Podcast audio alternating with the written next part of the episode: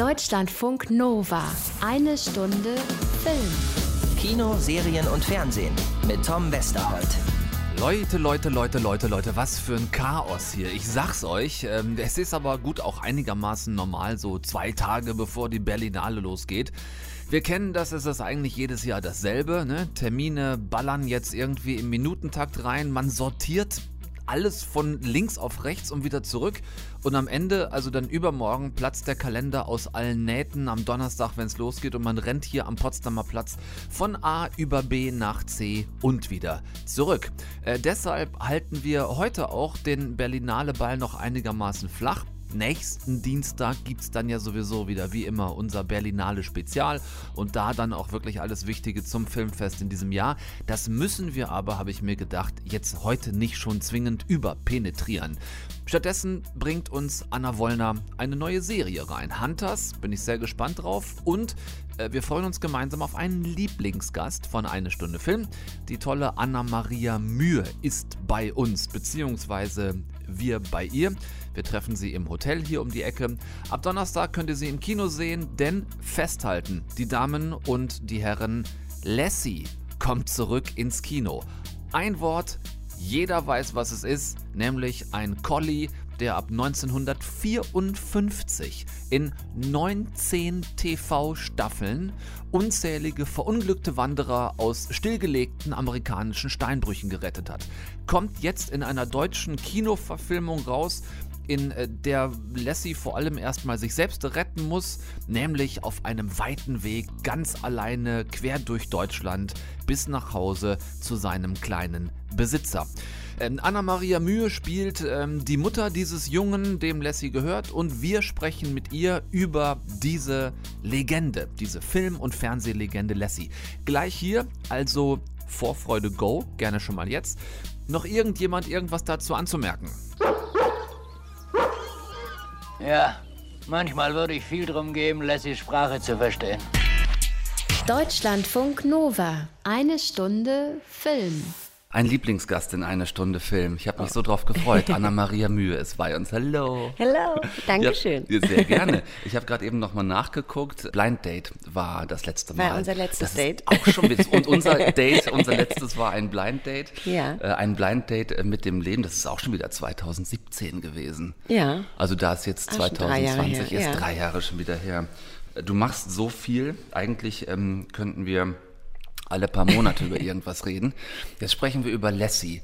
Da habe ich mich gefragt, wenn so ein Projekt auftaucht, ne, Mhm. was so einen Namen hat, den jeder kennt. Mhm. Ich glaube, wenn du irgendwo das Wort Lassie sagst, ein einziges Wort, weiß jeder sofort, worum es geht. Sofort, ja. Wie war das, als du dieses Drehbuch gelesen hast? Was war da für ein Gefühl hinter?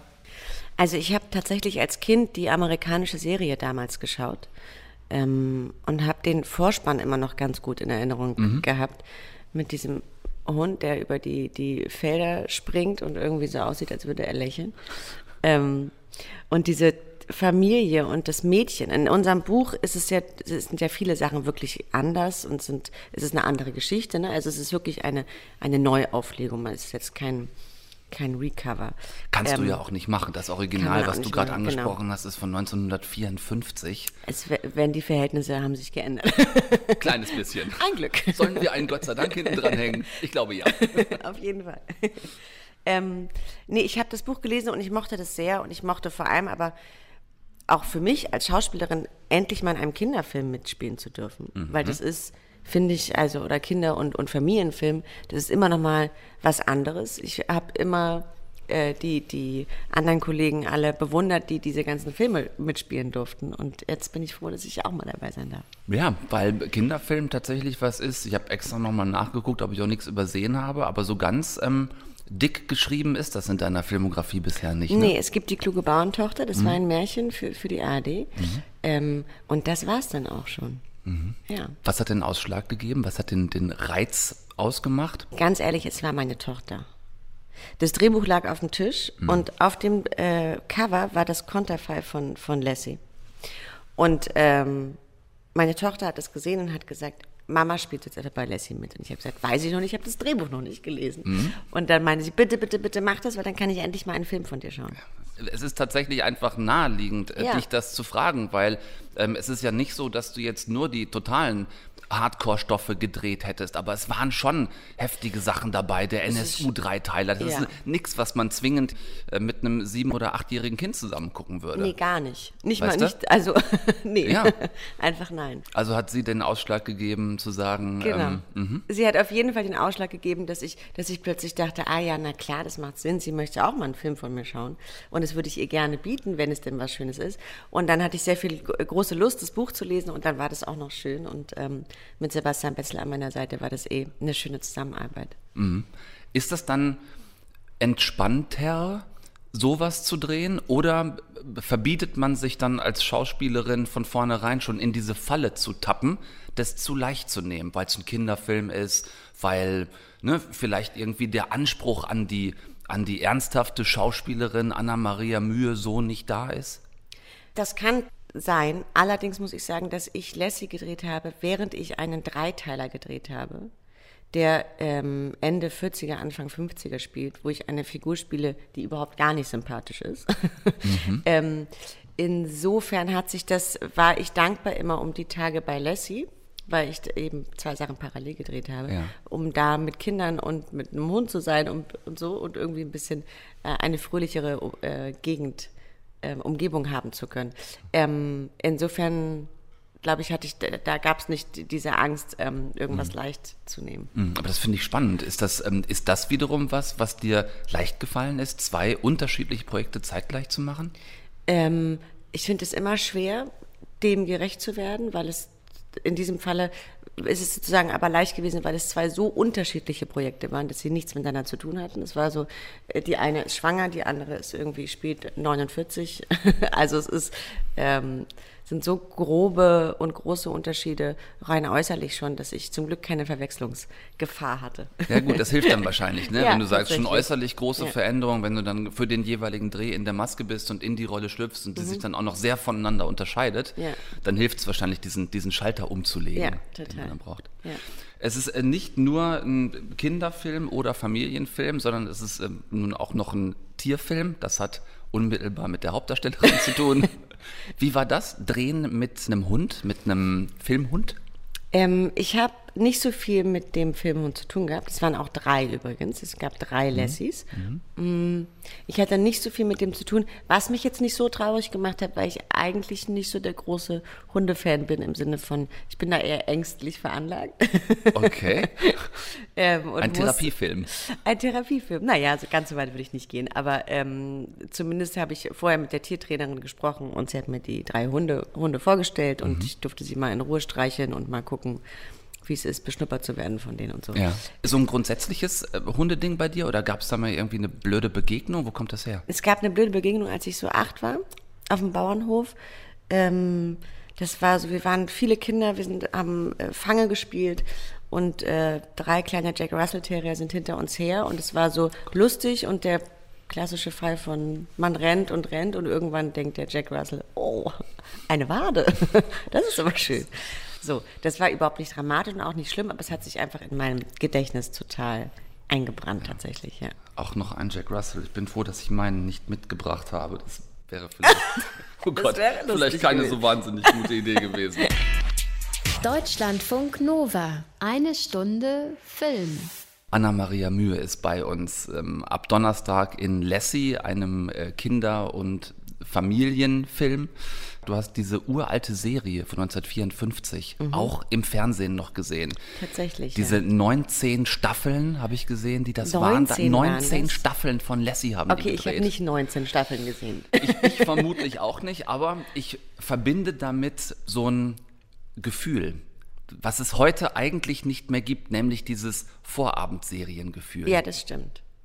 Ja, was das was stimmt war das bei dir? Ich, ich weiß noch, also heute ist das, ist das so ausgestorben, weil es die klassische Vorabendserie nicht mehr gibt und weil heute Naja, einfach viel mehr Netflix geguckt Ja, wird. man, entscheidet sich einfach Genau. anders zu anderen Ne? Tageszeiten. Ich, so, also auch, auch Kinder kommen heute und sagen, ich würde gern das und das gucken und dann guckt man, auf welchem Portal Dann es das gibt. man. Dann verhandelt man, genau. Erst essen und dann- So, genau, erst essen und dann. So, aber das war, früher war das so, wenn man, so, wenn ich ganz viel Glück hatte, dann durfte ich irgendwie vorm Fernseher Abendbrot essen. oh, ja, das So im, im Schlafanzug. einmal die Woche vielleicht. So, ähm, das heißt, die, dieses Gefühl kennst du auch noch? Absolut. Bei, bei mir ist auch so gewesen, dass ich nie nach der Schule gucken durfte. Es gab so ein paar Kinder, weiß ich, in, in meiner Klasse, die nach der Schule dann so Sachen geguckt haben. Das gab es bei mir nicht. Ähm, 2015 sowieso nicht. Um 20 Uhr lag ich im Bett. Heißt, davor war meine Zeit. Lassie Time. Ja, 17.45 Uhr, meistens. Ah ja. Ja, es gab so eine, ich erinnere Das mich an so eine genau 17 vor Uhr. Armbrot wahrscheinlich gewesen Ja, sein. irgendwie genau, die klassische Vorabendserie ARD, ZDF 17.45 Uhr. Was war das, was war das bei dir, äh, außer Lassie? So Fernseherinnerungen von Flipper früher? Mhm. tatsächlich. Ich habe viel Flipper geguckt. Ja. Ich habe ähm, äh, natürlich auch alles mit Bud Spencer geguckt. Mhm. Ähm, War Alf ein Thema? oh ja. Und weißt du was, ich habe Alf mal kennengelernt. Die Stimme von Alf, das war so lustig. Okay. Da saß ich im, im Taxi nach einer Theateraufführung und äh, saß mit zwei Kollegen drin Ja. und hörte den einen plötzlich sprechen und dachte so, wer, sag mal, ich kenne doch diese Stimme, wer ist denn das? Und dann meinte ich, woher kenne ich, also ich habe das Gefühl, ich kenne dich jeden Tag. Und er meinte, ich bin der Alf. Ja. Das war sehr lustig. ja Tommy Pieper. Ja, das der war ihn, schön. Mhm. der ihn über viele Jahre damals gesprochen hat. Ja, das ist, ähm, das ist ganz witzig, weil jeder, wie gesagt, irgend so ein, irgend so ein Gefühl Mhm. damit verbindet. Auch damit, dass das dann nur zu dem Zeitpunkt im Fernsehen lief. Ja. So, also weißt du, du und musstest man auch pünktlich sein musste, Ja. weil man nichts nachgucken konnte und so. Ich finde das schon schön. Also ich merke auch jetzt, wie zum Beispiel Sonntag 20.15 Uhr Tatort, Mhm. möchte ich um 20.15 Uhr gucken und nicht in der Mediathek tatsächlich. Ja. Finde ich schöner. Habe ich irgendwie das Gefühl, ich gucke mit halb Deutschland zusammen. Ja. und nicht alleine. es ist so ein bisschen wie ein Date mit dem, mit dem Fernsehen zu haben. So. Ja, genau. Hm? Ist dann manchmal ein bisschen anstrengend, das Kind rechtzeitig ins Bett zu bringen. Ja. ja, ist das die gleiche 8 Uhr Regel wie bei dir damals? Ja, tatsächlich ja. Ja. Mhm. Aber weil es Sinn macht mit Schule am nächsten Tag, die müssen ja früh raus, die Kinder. Ja, na klar. Ja. Ähm, wir haben dieses Jahr was, was anders ist, was für uns viele Jahre sehr gleich war, nämlich die Berlinale. In ein paar Tagen geht's los, wieder. Ja. Unter neuer Führung dieses Jahr. Hast du dich damit irgendwie auseinandergesetzt? Noch nicht. Hm.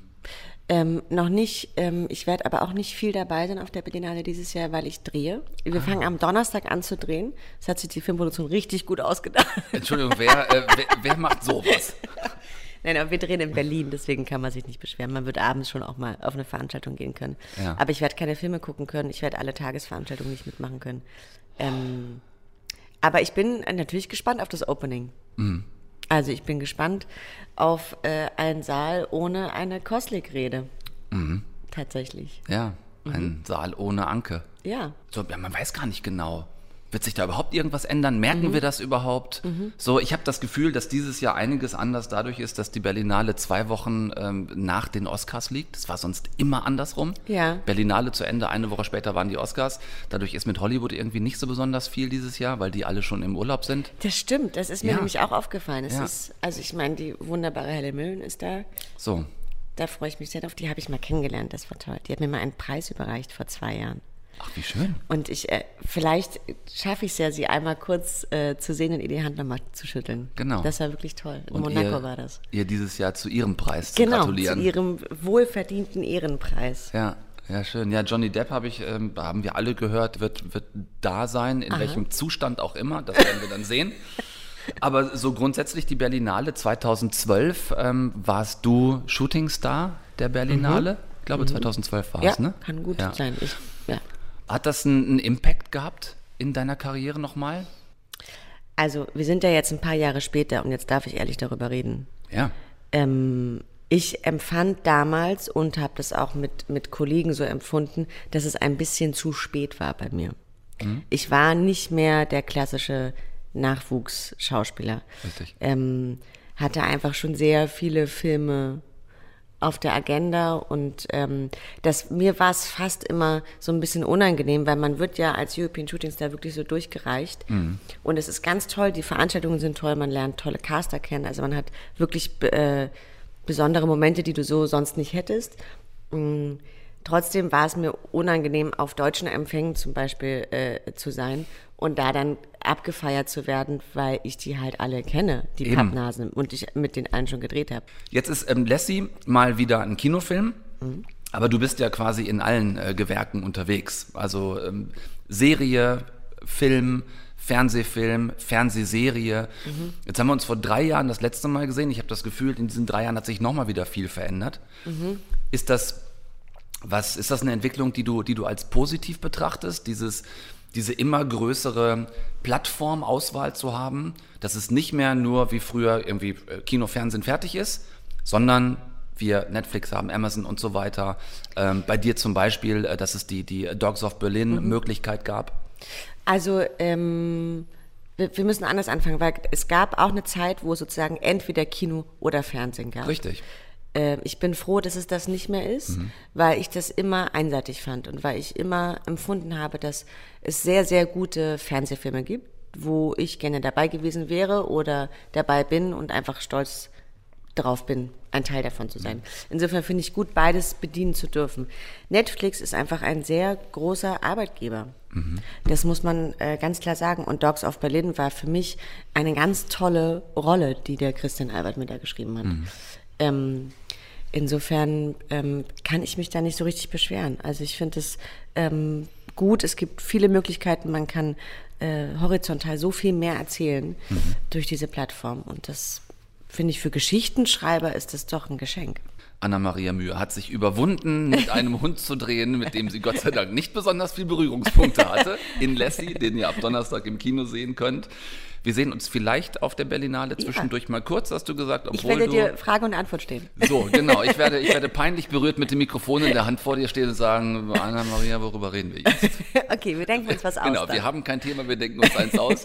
Wie geht's nach Lassie weiter bei dir? Du drehst dann jetzt aktuell. Ich, ist genau, das schon das nächste Projekt, was dann auch kommt oder gibt es schon wieder ein fertiges? Nee, es gibt schon ein fertiges, was im März kommt, ein äh, Dreiteiler von der UFA für die ARD. Unsere wunderbaren Jahre nach dem Roman von Peter Pranger. Oh, wie schön. Die Frau hört einfach nicht auf zu Nein, arbeiten. Ihr werdet mich nicht los. Gott sei Dank. Vielen Dank für den Besuch in eine Stunde Film. Und ähm, in dem Fall können wir jetzt sagen, bis die Tage. Bis die Tage. So. Tschüss, tschüss, tschüss.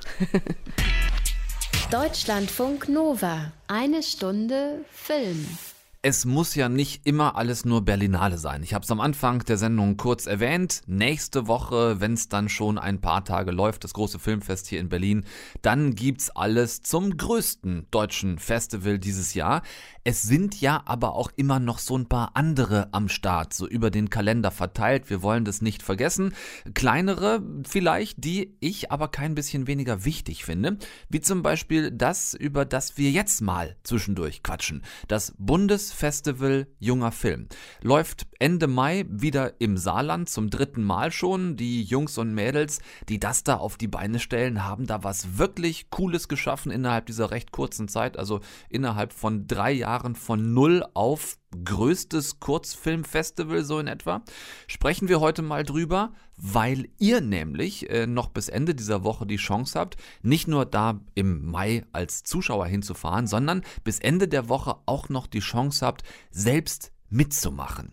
Ich freue mich sehr, dass ich wieder mal die Möglichkeit habe, mit dem Dieter Kostlik, beziehungsweise mittlerweile müssen wir sagen, mit dem Carlos Chatrian vom Bundesfestival Junger Film reden zu können.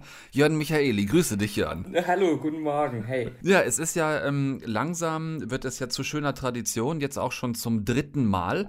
Äh, ihr feiert dieses Jahr auch schon die dritte Ausgabe von eurem Festival. Ja. Aber es hat sich speziell von Ausgabe 2 zur Ausgabe 3 nochmal ganz schön was bei euch getan. Erzähl mal kurz. Ja, wir sind auf einmal wirklich gewachsen. Also alles, alles ist größer geworden. Ähm unser Programm wird größer, wir haben mehr Filme, mehr Talkveranstaltungen, einen Festivalclub, einen neuen, also da geht, geht ordentlich was. Und ähm, was uns ja immer ausgemacht hat, wir wollen möglichst niedrigschwellig kurze Filme, die sonst irgendwie keine, keine Bühne haben, denen wollen wir so die Möglichkeit geben, gesehen zu werden. Und ähm, da bleiben wir auch bei unseren altbewährten Sachen wie ein großes Open-Air-Kino, wo 700 Leute Platz finden und äh, sich kurze Filme angucken können. Ich glaube, das ist schon eine gewaltige Bühne für junge mhm, Und ihr habt jetzt auch den offiziellen Support mittlerweile, ne? Wir haben auch offiziellen äh, Support. Wir sind äh, gefördert, genau, durch äh, Stadt und Land und Bund. Und äh, das ist natürlich ganz angenehm, dass da so viel Vertrauen jetzt bei uns steckt. Was hat sich dadurch für euch ganz speziell verändert? Ist irgendwas, sag mal, für euch einfacher geworden dadurch? Oder ist es einfach nur noch größer geworden und bedeutet noch mehr Arbeit für euch? Es ist schon äh, viel mehr Arbeit tatsächlich. Also äh, allein die, das Handeln der ganzen, ähm, der ganzen Förderungen und ähm, die Auflagen, die damit jeweils verbunden sind. Aber auch das Vertrauen in uns ist größer geworden. Also das ist tatsächlich so, dass wir merken, ähm, okay, das ist tatsächlich was, wo viele Menschen drin glauben, auch viele Einrichtungen und Institutionen. Und das ist natürlich total schön für uns, weil wir damit beweisen konnten, dass das funktioniert. Und eben auch in einer Stadt wie St. Ingbert. Mhm, ja, genau. Dass wieder heimgesucht wird dieses Jahr vom 21. bis 24. Mai von äh, vielen, vielen Menschen, die sich die Filme dort angucken werden und aber auch vielen, vielen Menschen, die ihre Filme da präsentieren. Wo steht ihr einreichungsmäßig gerade? Äh, ja, nächste Woche ist bei uns Einreichfrist und äh, ja, es geht total ab gerade. Also wir haben mehr als letztes Jahr zur gleichen Zeit. Im Moment so 360 Filme. Allein äh, am Wochenende kamen jetzt nochmal 80 Stück dazu. Das heißt für uns ordentlich was äh, vor uns noch und äh, ich habe vorhin gesichtet, ich muss nachher tatsächlich auch schon wieder weiter gucken. Wahnsinn. Ein paar Tage sind es noch bis zur Einreichfrist. Wer kann denn jetzt noch auf welche Art und Weise äh, bei euch mitmachen? Junge Filmschaffende bis 29 Jahren können Filme einreichen bis 29 Minuten. Die magische 29 bei uns. Die magische 29 steht nach wie vor. Die steht nach wie vor. Und ähm, das geht ganz einfach online unter junger-film.de. Dort steht nochmal alles dann ähm, ausführlich drin und eigentlich alles ist erlaubt. Kurzfilm, äh, Dokumentarfilm, Animationsfilm, ähm, wir haben äh, in diesem Jahr besonders viele Dokumentarfilme tatsächlich. Ähm, wir mhm. freuen uns aber auch noch auf ein paar Komödien, da sind es noch nicht so viele. Also die dürfen gerne alle noch eintrudeln. Darf jetzt noch gemacht werden bis zum 22. Februar. Also wenn ihr zufällig jetzt noch so einen Kurzfilm bis 29 Minuten im, äh, im Schreibtisch Schublädchen liegen habt und ihr selbst nicht älter als 29 seid, äh, Jörn freut sich auf eure Teilnahme wir stehen ja hier, das werdet ihr sicherlich auch in St. Ingbert mitgekriegt haben, so ein paar Tage vor so einem anderen kleinen, unbedeutenden Filmfestival, ähm, irgendwas mit, mit äh, Berlin. Und da suchen wir ja gerne mal so als Filmjournalisten, das ist so eine Krankheit von uns, nach so einer Pseudo-Überschrift. Ne? Wir brauchen ja immer für alles Überschriften. So ist es jetzt das, ist es jetzt das Flüchtlingsfestival oder ist es jetzt das Umweltfestival oder whatever. Gibt es das bei euch? Irgend so eine Form von, also kuratiert ihr nach so einem roten Faden? Ja, also die Filme spiegeln ja auch immer ganz gut, was, was die jungen Menschen gerade so bewegt bei uns. Und ähm, dieses Jahr tatsächlich erstaunlich haben wir ganz viele Filme, in denen es um, den Bezie um die Beziehungen zu den Eltern geht. Mhm. Wir haben relativ viele, stärker als früher, auch schräge Filme, die sich wirklich was trauen. Zum Beispiel ein Kurzfilm, den ich gestern gesehen habe, über eine junge Frau, die beim gemeinsamen Abendessen äh, mit der Familie ihren neuen Freund vorstellt. Und der hat allerdings den Kopf eines Zebras. Und damit mhm. muss die Familie jetzt erstmal umgehen und klarkommen. also so ähm, schräge Sachen sind dieses Jahr ganz viele dabei. Ja. Ähm, viele zum Thema Fremdheit, Einsamkeit, aber das ist so ein Trend aus den, aus den letzten beiden Jahren, der sich schon so abgezeichnet hat. Okay. Ähm, ansonsten ist ja unser Ziel, einen möglichst breit gefächerten Querschnitt durch die, Film, äh, durch die Filmthemen zu bieten bei uns. Deshalb ähm, haben wir von allem ein bisschen was dabei. Und Komödien hast du gesagt, was in die komödiantische Richtung geht, äh, das würdet ihr euch aktuell noch wünschen. Genau, also Komödien sind ja so die, äh, die große Kunst, Menschen zum Lachen zu bringen. Das ist richtig, mhm. richtig schwer. Und ähm, deshalb trauen sich viele junge Filmschaffende da noch nicht so richtig ran. Aber ich würde sagen, nur Mut. Ähm, wir freuen uns auch über Komödien. Sehr gut. Ihr habt es gehört, wenn die Komödie noch rumliegt und ihr bisher nicht wusstet, wohin damit, dann schickt sie zum Bundesfestival Junger Film. Äh, schickt sie zum Jörn. Die findet ihr ganz einfach im Netz, nämlich unter junger-film.de. Ähm, da findet man auch alles zur Einreichung. Jörn, ich drücke die Daumen für die letzten paar Tage, für die letzten paar Einreichungstage und für die Zeit, die dann beginnt, nämlich äh, die richtige Arbeit der Festivalvorbereitung, der endgültigen und äh, freue mich, wenn wir uns Ende Mai in St. Ingbert sehen. Cool, dann bis dahin, Tom. Also danke dir, bis dann. Danke, ciao. Deutschlandfunk Nova, eine Stunde Film. Ich finde ja immer, wenn so vor Filmen oder vor Serien steht, dass sie auf wahren Begebenheiten beruhen, dann wollen sie uns irgendwie schon auch nochmal mit dem Holzhammer zeigen, dass das, was da jetzt gleich kommt, trotz vielleicht der Absurdität, die das Ganze vielleicht hat, wirklich so oder so ähnlich vorgefallen und passiert ist und wir die Geschichte vermutlich viel intensiver erleben und eventuell auch weniger hinterfragen. Manchmal aber, da wollen wir dieses Based on a True Story wirklich einfach nicht glauben. Und ab Freitag gibt's eine Serie bei Amazon Online, bei der genau das passiert. Hunters, eine Serie, in der es um Nazi-Jäger in den späten 70ern in Amerika geht. Anna äh, Wollner hat die Serie für uns schon gecheckt. Hallo, Frau Wollner. Hallo, Tom. Sag mal, äh, ich bin, um ehrlich zu sein, ein klein bisschen irritiert. Äh, Nazi-Jäger in New York in den 70er Jahren, based on a true story. Bring doch da bitte mal klein bisschen Licht ins Dunkel aber selbstverständlich. Die Serie geht los mit einer ganz normalen Grillparty einer amerikanischen Durchschnittsfamilie. Die stehen alle um den Pool rum, die Kinder tollen irgendwo im Hintergrund, der Grill ist an, es ist alles in so satte Farben getaucht und der Kollege vom Grillmeister, der bringt seine neue Freundin mit und die fängt auf einmal an zu schreien, denn sie erkennt im Burgerwender den Nazi-Typen, der während des Holocausts ihre Familie liquidiert hat. Ja, und fängt dann natürlich erstmal an zu schreien und sich zu wehren. Und der ehrenwerte Familienvater, der dreht sich zum Grill, holt seine Pistole raus und erschießt alle Anwesenden, denn er ist ein alter Nazi, der sich unter neuem Namen in Amerika nach Kriegsende eine neue Identität aufgebaut hat. Und von diesen Leuten gibt es eben viele und die werden hier gejagt. Ja, mit Sicherheit. Ähm, von wem genau, bitte? Ganz profan gesagt von den Nazi-Jägern, den Hunters. Das Böse lebt unter uns. Als unsere Nachbarn. Also haben deine Großmutter und ich die Jäger gegründet. Sie haben eine Gruppe von Nazi-Jägern zusammengestellt? Wir bestehen aus einer Schlossknackerin, einer Spionin, einem Soldaten, einem Meister der Verwandlung Showtime. und zwei Waffenexperten. Wir üben Gerechtigkeit im Namen Gottes.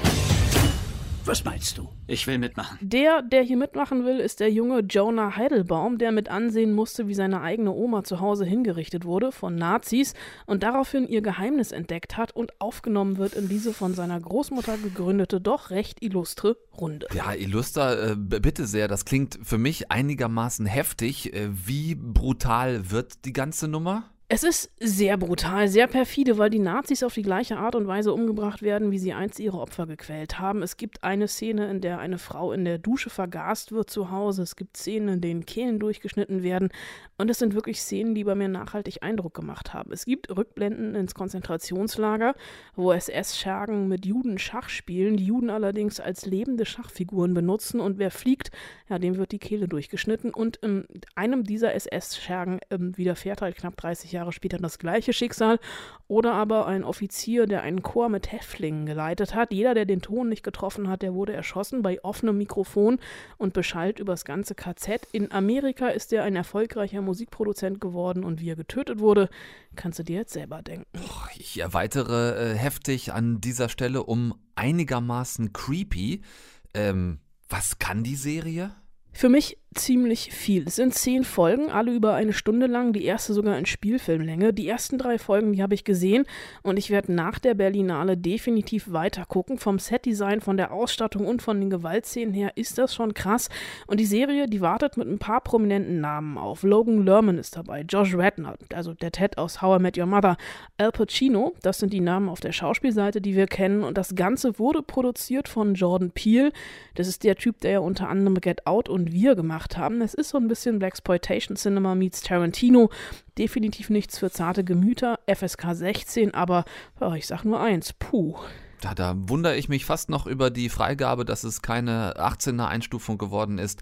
Wenn die Anna sagt, dass das gut ist, dann gucken wir da selbstverständlich ab Freitag rein. Ich bin sehr angefixt wegen der Story, die wirklich vielversprechend ist.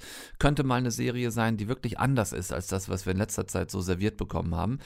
Ab Freitag sind alle zehn Folgen von Hunters auf Amazon Prime freigeschaltet und wenn ihr euch auch traut, dann äh, checkt das aus.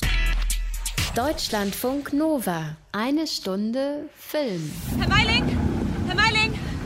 Verzeihen Sie. Anna Bergmann von Compliance. Herr Schindlers Vertretung. Frau Bergmann, ja. Wenn Sie, egal was es ist, ich bin mir sicher, es kann bis Montag warten. Ja. Ich befürchte, dass es das nicht kann. Es ist Ihnen nicht verboten, an einem Freitagabend nach Hause zu gehen. Ich bräuchte wirklich nur ein paar Minuten. Sobald ich von Ihnen das Go habe, dann könnte ich vor dem Wochenende Das noch mal das... Wie Sie vielleicht sehen, bin ich auf dem Sprung. Ich muss Sie also wohl auf Montag vertrösten. Montag könnte es zu spät sein. Seien Sie nicht so verbissen. Die Welt dreht sich auch morgen.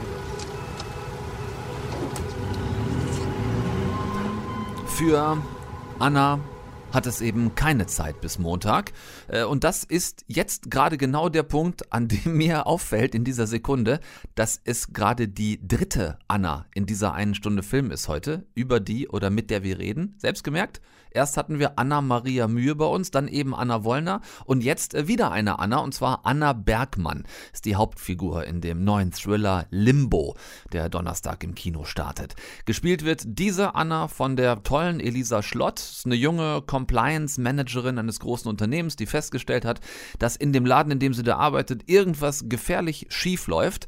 Es riecht oder besser stinkt sogar einigermaßen nach Veruntreuung von Firmengeldern und die Spur zeigt sehr deutlich Richtung Twilight Zone und illegale Fight Club Kämpfe.